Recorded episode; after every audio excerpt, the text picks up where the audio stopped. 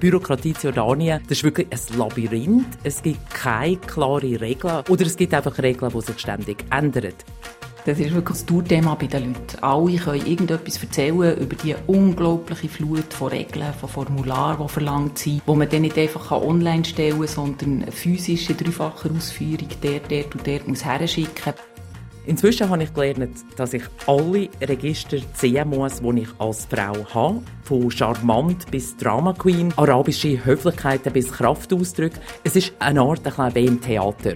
Wenn man sich so stur an die Regeln hält, gibt man natürlich auch viel Verantwortung ab. Man ist dann sicher nicht schuld, wenn etwas schief geht. Man muss selber schon fast korrupt werden, nur schon, damit man zu einem Papier kommt, das man braucht.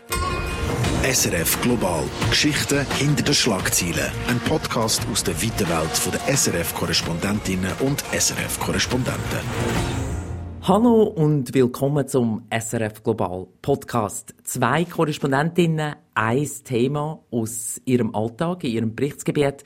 Das ist SRF Global. Heute mit mir, Susanne Brunner. Ich berichte für Radio SRF aus der jordanischen Hauptstadt Amman über den Nahen Osten. Und zum ersten Mal heute dabei Simon Fatzer. Ciao zusammen. Ich bin Simon Fatzer. Ich lebe seit letztem Oktober in Berlin und berichte aus ganz Deutschland, also von Nordseeküste bis zum Schwarzwald. Natürlich über Politik und über die Menschen hier. Und logisch, die Deutschen sind unsere Nachbarn, die kennen wir sehr gut, die sind uns sehr ähnlich. Aber es gibt eben doch auch Haufen Unterschiede, zum Teil markante. Und je länger sie hier leben, je mehr merke ich das. Es ist tatsächlich ein Land, wo gerade die Leute im Nahen Osten sich ganz anders vorstellen, als es wahrscheinlich in Wirklichkeit ist. Simon, Deutschland gilt in meinem Berichtsgebiet als die Traumdestination zum Auswandern. Und das, weil sich die Leute da vorstellen, dass Bürokratie im Gegensatz zu dieser Region super funktioniert. Und damit sind wir gerade beim Thema vom heutigen Podcast, bei der Bürokratie. Einem Thema, wo einem überall auf der Welt begegnet.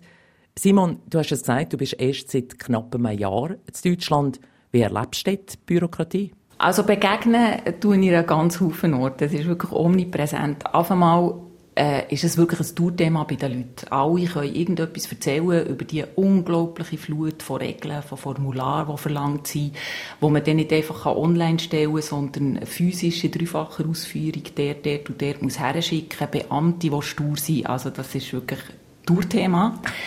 Nachher habe ich wirklich viel damit zu tun, inhaltlich. Da bin ich fast ein bisschen erschrocken, muss ich sagen wie eigentlich bei ganz Haufen Themen, die das Land politisch beschäftigen, die Bürokratie spielt.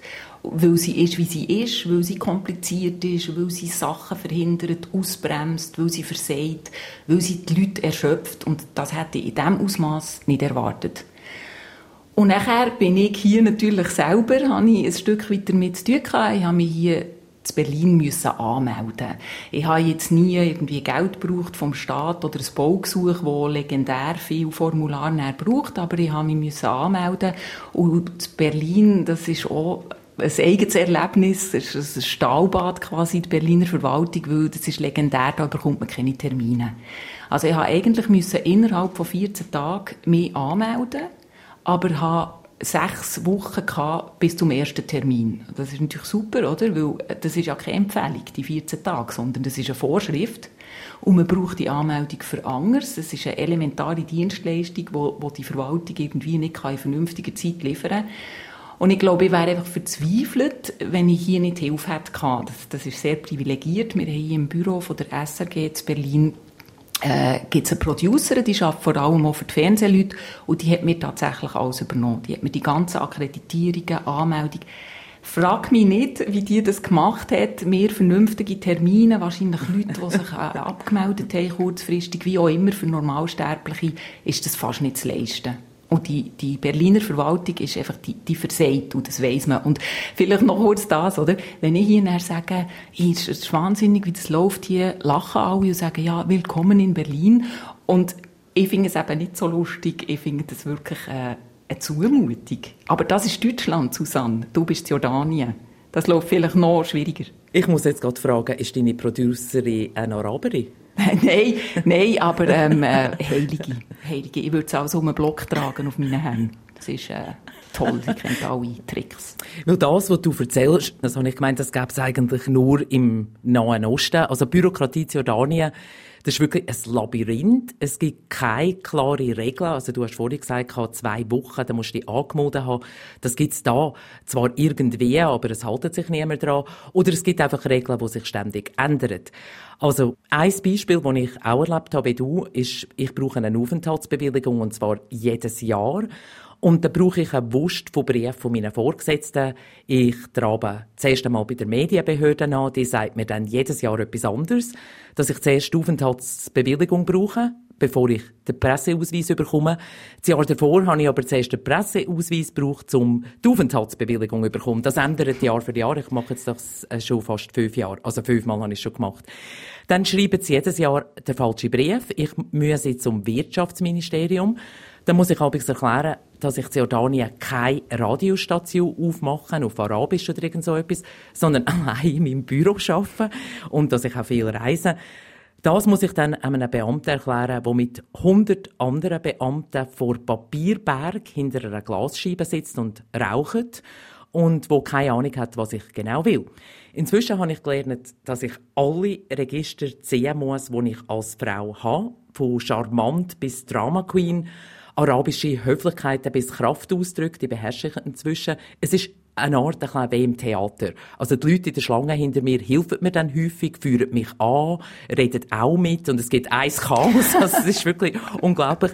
Und wenn mir dann der Beamte dann noch ein Formular gibt zum Ausfüllen, das es das letzte Jahr eben noch nicht gegeben hat, das er irgendwie frei erfunden hat oder von einem anderen Papierberg genommen hat, dann versuche ich ihm das auszureden mit einem weiteren Drama. Aber das Hauptproblem der Bürokratie da ist die völlig aufblasene Verwaltung. Die meisten kennen zu einer begehrten Verwaltungsstelle, weil sie Beziehungen haben und nicht, weil sie dafür qualifiziert sind. Und die schicken einem dann abends weiter ans nächste Amt, weil sie eben nicht wissen, was mit mir anfangen.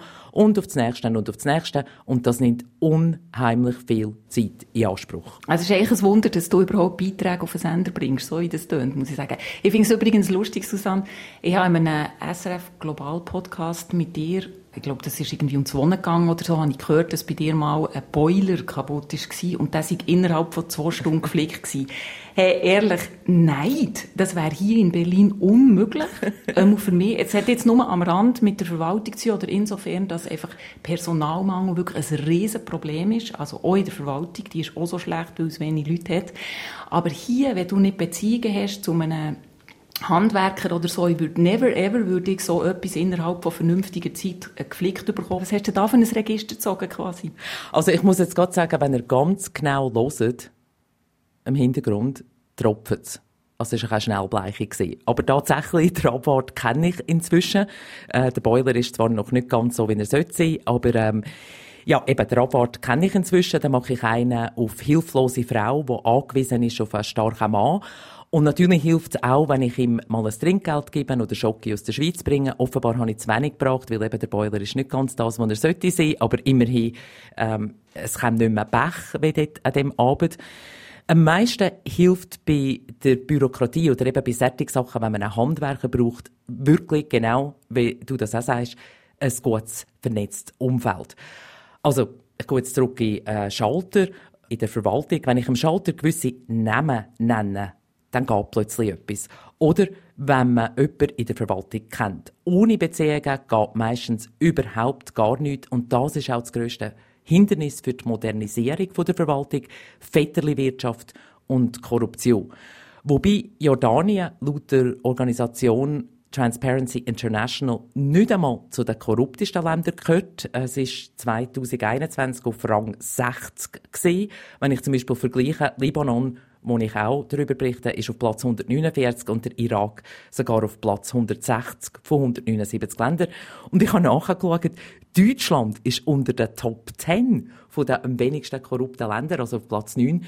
Die Bürokratie, dort ist sicher ganz eine andere Welt als da, stelle ich mir vor, auch wenn du Sachen gesagt hast, die mich sehr an den Osten erinnern. Ja, das äh, ist natürlich schon so, das ist äh, ähm, quasi die Kehrseite, die positive von dieser sehr aufwendigen und äh, pingeligen Bürokratie. Aber Deutschland ist ja ähm, eine der führenden Industrienationen, starke Wirtschaftsmacht. Und es ist trotzdem so, dass sie auch viel nicht auf die Reihe überkommt. Digitalisierung zum Beispiel hier. Digitalisierung ist eine Katastrophe. E-Government praktisch inexistent. Das hat ein Stück weit mit dem Föderalismus zu tun, wo ja natürlich auch äh, einen sehr positiven Hintergrund hat. Das hat ganz viele Vorteile, das ist auch geschichtlich begründet. Aber es wird einfach zu kleinteilig gedacht. Also es gibt unzählige Behörden und die haben alle äh, quasi ihr eigenes Süppli, wo sie kochen. Die Zuständigkeiten sind nicht geklärt. Es gibt so einen Monitor digitale Verwaltung und dort heisst es drinnen, Deutschland ist denkt und handelt kompliziert. Und da gibt es einfach x so weitere Beispiele, wo, wo die Lust am Komplexen, am, am Auszeigfach abklären, letztlich das Vorwärtskommen ausbremst und die Leute ermüdet. Also, Beispiel Energiewende. Es gibt so viele Gesetze und Verordnungen und Abklärungen, dass die Leute irgendwie abschreckt, eine eigene Anlage aufzustellen, Photovoltaik, was weiß wie, oder irgendwie ein Windrad, weil es einfach viel zu kompliziert ist, also lasse ich es lieber sein. Bundeswehr ist hoffnungslos veraltet und schlecht ausgerüstet. Das Beschaffungswesen dort ist so kompliziert, dass es einfach ewig geht, bis neues Material kommt. Ähm, und das Letzte, was ich jetzt damit zu tun hatte, das ist quasi die äh, Bürokratie bei der Flut. Ich bin dort in dem Flutgebiet, wo vor einem Jahr äh, Haufen Menschen sind gestorben und dort hat letztlich eine falsche Bürokratie, so ein kleinteiliges Denken auch Menschenleben gekostet.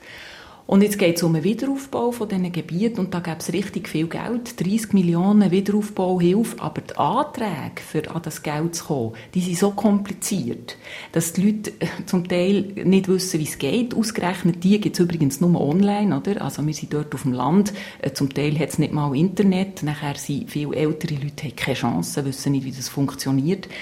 Und dann muss man so Haufen Belege erbringen für das Geld, also hat zum Beispiel eine, eine Pizzeria verloren, die hat sie einfach weggeschwemmt. Zum Glück äh, ist die Familie hat überlebt und so. Und jetzt müsste der für Geld zu bekommen, praktisch jede einzelne Gabel, die er hat, aufschreiben, dass er die hat Er kann das natürlich nicht belegen.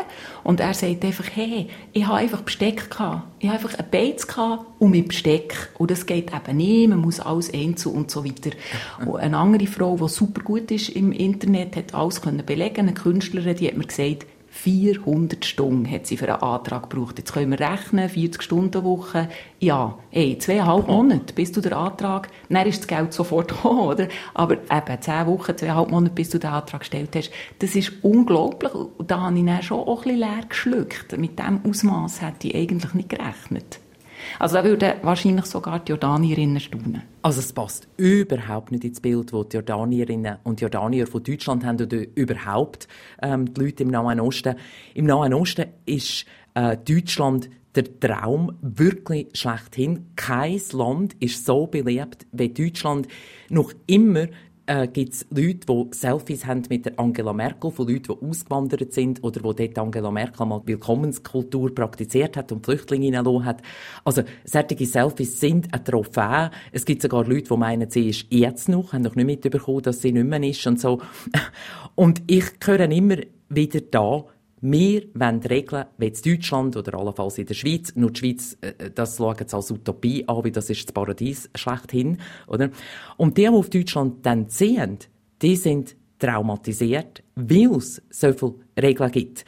Ich habe eine Freundin zum Beispiel, die hat in der Schweiz gewohnt und die hat heute noch Albträume, dass sie, also wirklich, das verfolgt sie bis in Träume rein, dass sie etwas könnte in falsche Kübel werfen, oder? Also das sind dann mehr die sie traumatisieren, aber sie haben das Gefühl, Bürokratie ist gerecht, Bürokratie ist schnell und effizient und nur da, in dieser Region, geht gar nichts oder eben verbringt man irgendwie wochenlang, monatelang mit Bürokratie und kommt zu nichts.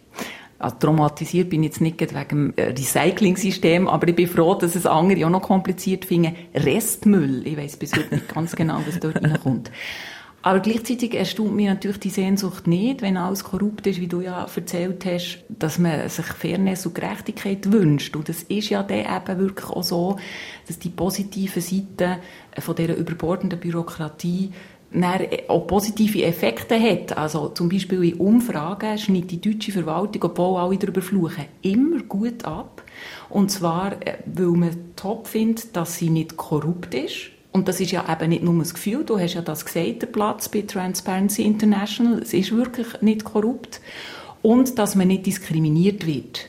Also, blöd gesagt, vor diesen Zeit Gutachten sind letztlich mhm. alle gleich. Und das ist ja auch das Ziel, Bürokratie, die der Demokratie dient. Und mir fällt einfach auf, dass wenn sie näher versagt, gibt es ja dann eben gleich Ungerechtigkeiten, wenn die Verwaltung nicht funktioniert. Zum Beispiel das, ja, Berliner Verwaltung, wo es praktisch unmöglich ist, einen Termin zu bekommen. Ich hatte eine Susanne, die das macht, oder? Andere können jemanden beauftragen, was weiß ich, die Sekretärin, oder können jemanden direkt zahlen, der nachher wirklich sich darum kümmert, dass es einen Termin gibt, äh, was weiß ich, wenn er da heiraten oder so, das ist ja unmöglich, oder? Und die, die das Geld nicht haben, die zum Beispiel zwei oder drei Jobs brauchen, um überhaupt können zu überleben, die Zeit nicht haben, ähm, die werden eigentlich ungerecht behandelt und, und diskriminiert, weil die Verwaltung versagt hier. Und das ist dann eine, eine linksgrüne Stadt, oder? Wo dann letztlich sehr ungerecht ist. Also weil die Leute gar keine Zeit haben, um sich so lange um Bürokratie zu kümmern. Absolut, sie haben nicht Zeit und, und andere können dann eben zum Beispiel jemanden beauftragen, oder? Also das Auto anmelden, ich habe jetzt nicht so wahnsinnig viel damit zu tun, ich kann irgendwie zwei oder dreimal aufs Amt müssen, ich habe kein Auto, ich habe keine Kinder, ich will hier nicht heiraten, was weiß ich, oder? Und ich weiss, jetzt hat mir jemand erzählt von jemandem und so weiter, die haben wirklich jemanden beauftragt, für das Auto anzumelden. Da hast du dann nicht mehr mit damit zu tun, aber dann nimmst du natürlich Geld in die Hand und das können viele nicht. Ja, und das geht dann doch in die Richtung, wo es da auch ist. Also, Bürozeiten zum Beispiel ist da ein grosses Ärgernis. An sich gelten Bürozeiten vom 8 Uhr am Morgen bis um 3 Uhr am Nachmittag, aber meistens geht vor um 9 Uhr gar nichts. Das habe ich selber schon gesehen. Oder man kommt und dann hat sich erst irgendwie der Beamte einen Kaffee eingeschenkt und hat noch gar nicht irgendwie der alte Computer gestartet.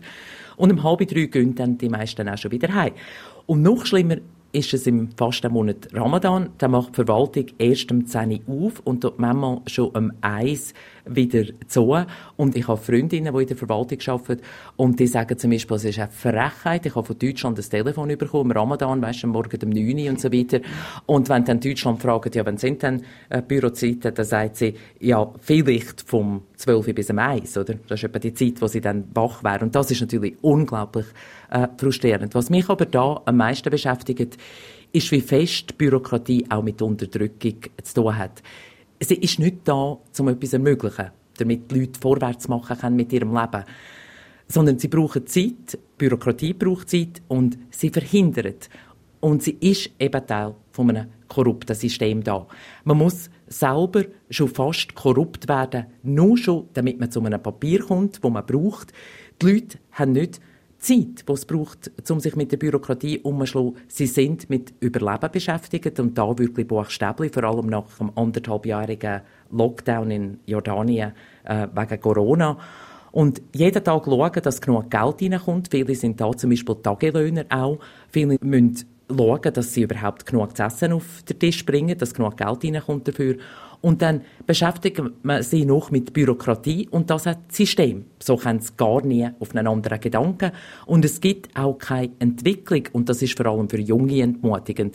Weil sie sind häufig ähm, im Nahen Osten generell sehr gut ausgebildet aber wenn sie keinen bekannten Familiennamen haben oder einen einflussreichen Verwandten, haben sie gar keinen Job über in der Verwaltung. Dabei braucht es in der Verwaltung eben kompetente Leute, weil Jordanien heute ganz ein Haufen Probleme hat, die ganz dringend müssten gelöst werden. Ein Beispiel. Jordanien ist eines der wasserärmsten Länder der Welt. Im letzten Winter hat es viel Schnee gegeben, also bei mir 30 cm in Amman, das ist sogar mehr als in der Schweiz, und es hat Regen gegeben. Und trotzdem sind die Staudämme nur 25% voll, so tief wie noch selten. Wo ist das Wasser hin? Und alle paar Wochen haben wir jetzt Wasserlieferungen über, statt alle Wochen. Und irgendwie ist das Wasser einfach knapp, trotz diesen Niederschlägen. Wo ist das Wasser? Warum ist es so teuer? Es liegen Lösungsvorschläge um, aber sie werden nicht umgesetzt, weil vielleicht kennen sie von jemandem, der den Namen gar nicht hat. Oder eben wegen Inkompetenz und Korruption.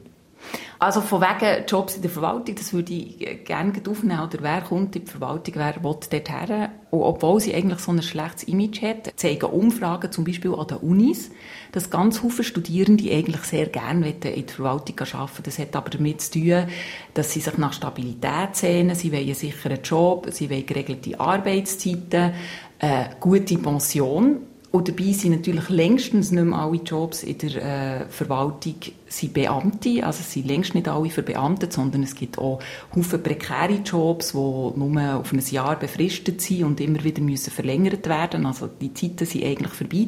Und wenn man dann schaut, wer ist wirklich in der Verwaltung, sind es gar nicht so viele Studierende, sondern das ist so ein kleines eigenes System von eigenen Karrieren innerhalb in der Verwaltung.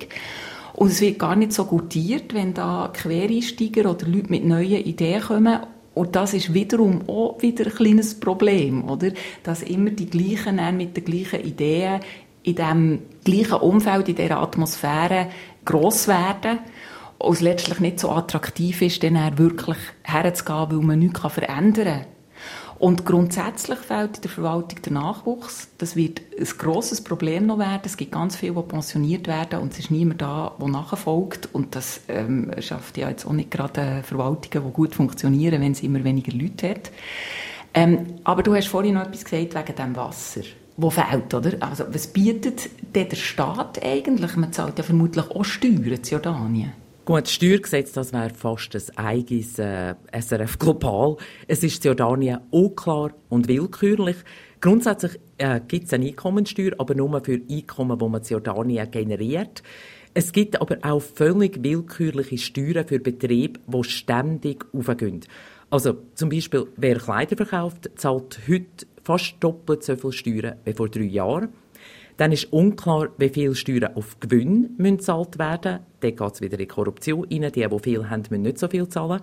Und dann gibt es für alles irgendwelche Abgaben, die ständig erhöht werden. Und dann kommt Jordanien auch Milliarden über vom Ausland, vor allem von den USA und Deutschland. Aber das Geld, das kommt einfach nie bei der Bevölkerung an.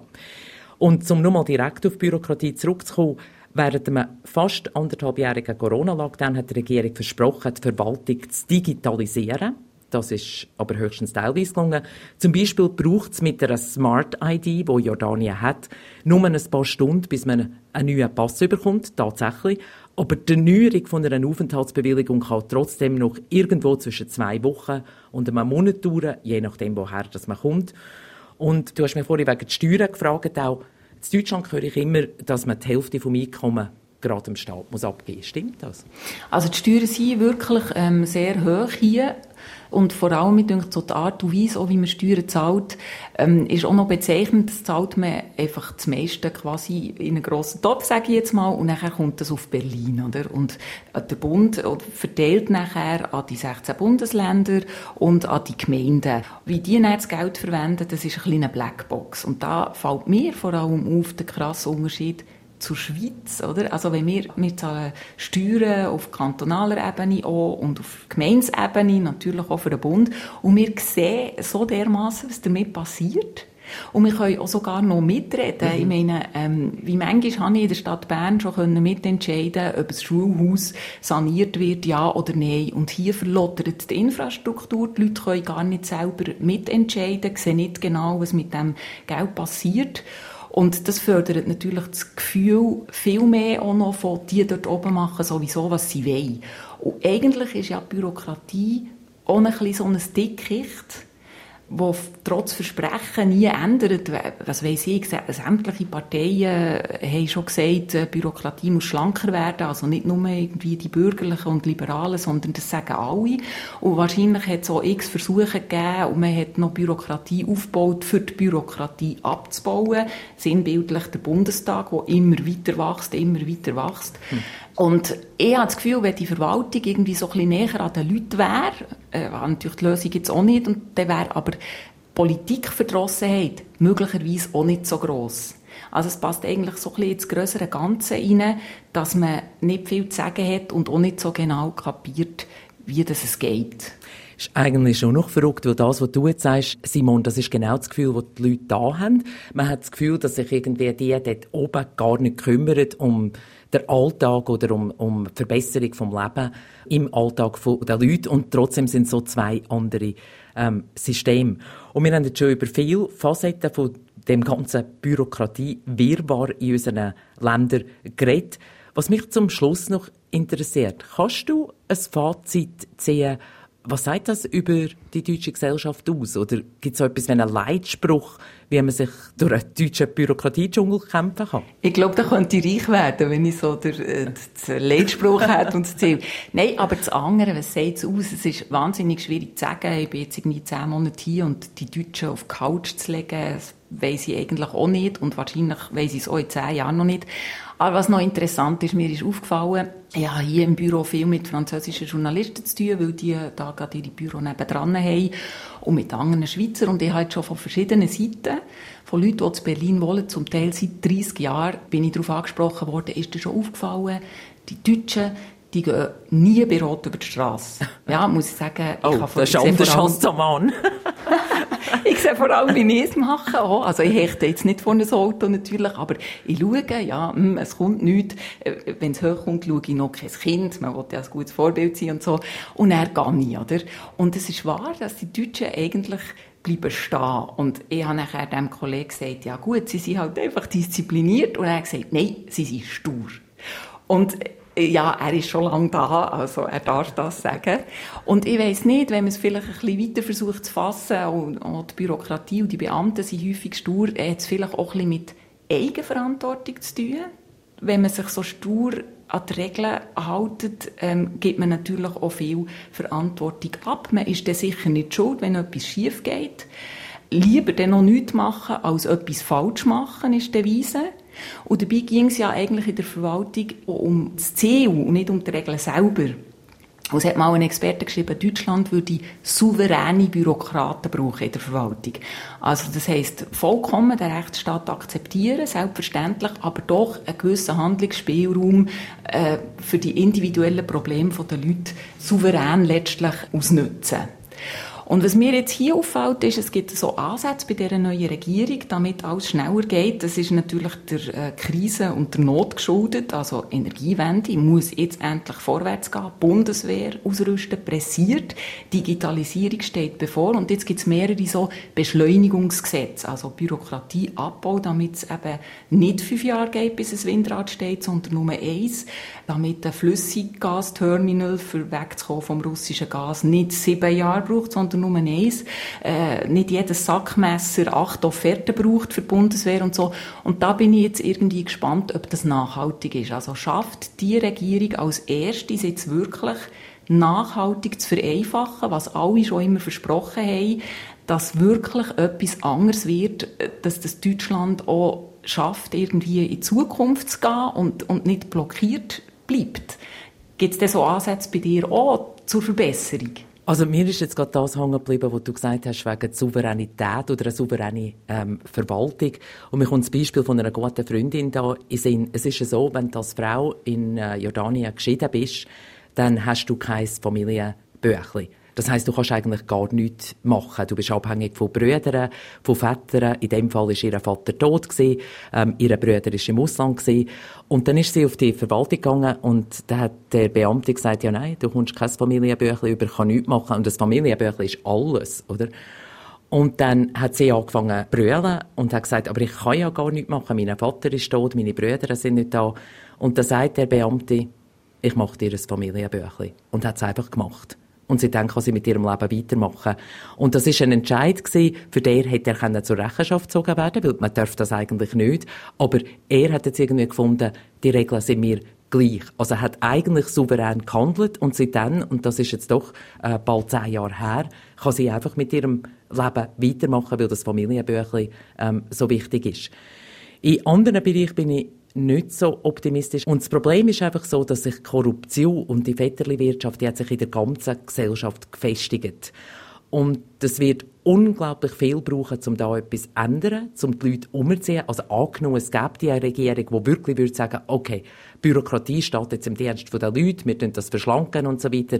Die Leute haben sich einfach daran gewöhnt, dass man jemanden muss kennen muss, der jemanden kennt und so, und wo einem hilft. Man muss sich durchkämpfen und durchschummeln und das geht einem so ins Blut über. Ich habe das an mir selber gemerkt. Ich habe gar nicht gewusst, dass ich so viel kriminelle Energie habe, wenn man das so will sagen. Oder? Und ich mache mir schon Sorgen, weil Ende August kehre ich in die Schweiz zurück und ich bin ganz sicher, ich brauche einen ziemlich teuren Reintegrationskurs, weil ich, ich sehe mich schon auf der Glarner Verwaltung fertig und sagen irgendwie, gut, also ich bin da eben die Nahostkorrespondentin gewesen, oder geben wir jetzt doch einfach das Formular und so und ruckzuck und so. Ich, ich weiss, dass das so nicht funktioniert. Auch zu Glaris nicht. das stimmt, also es ist ja jetzt auch nicht gerade die super, super schlankste Bürokratie, die wir in der Schweiz haben. Und gleich, wenn man nachher auswärts ist, merkt man plötzlich, ähm, wie das da läuft und wird so auf das eigene zurückgeworfen. Das ist wirklich hochinteressant. Ich finde es auch total spannend, bei all diesen Unterschieden zwischen Jordanien und Deutschland, da gibt es Zeug, wo zu Jordanien besser läuft, oder? Und es gibt Sachen, die ähnlich laufen. Ja, ist spannend. Ich denke, wir können wieder einmal einen Podcast machen über Bürokratie, weil du wirst das in den nächsten Jahren noch viel erleben. Ich muss vielleicht mal einen machen, wenn ich dann äh, die Schweizer Bürokratie erlebe. Wenn ihr Fragen habt zur Bürokratie in unseren Ländern, Feedback zu dem Podcast loswerden oder andere Fragen an uns Korrespondentinnen und Korrespondenten haben, dann schreibt uns doch via Mail studio.srf3.ch oder auf srf3.ch findet ihr ein Formular, wo ihr eure Fragen draufschreiben könnt und uns schicken könnt. Wir freuen uns immer über Post. Merci vielmals, habt ihr zugelassen und es ist übrigens total unbürokratisch, wenn ihr das nächste Mal wieder dabei seid. Ciao zusammen. SRF Global. Geschichten hinter den Schlagzeilen. Ein Podcast aus der weiten Welt der SRF-Korrespondentinnen und SRF-Korrespondenten.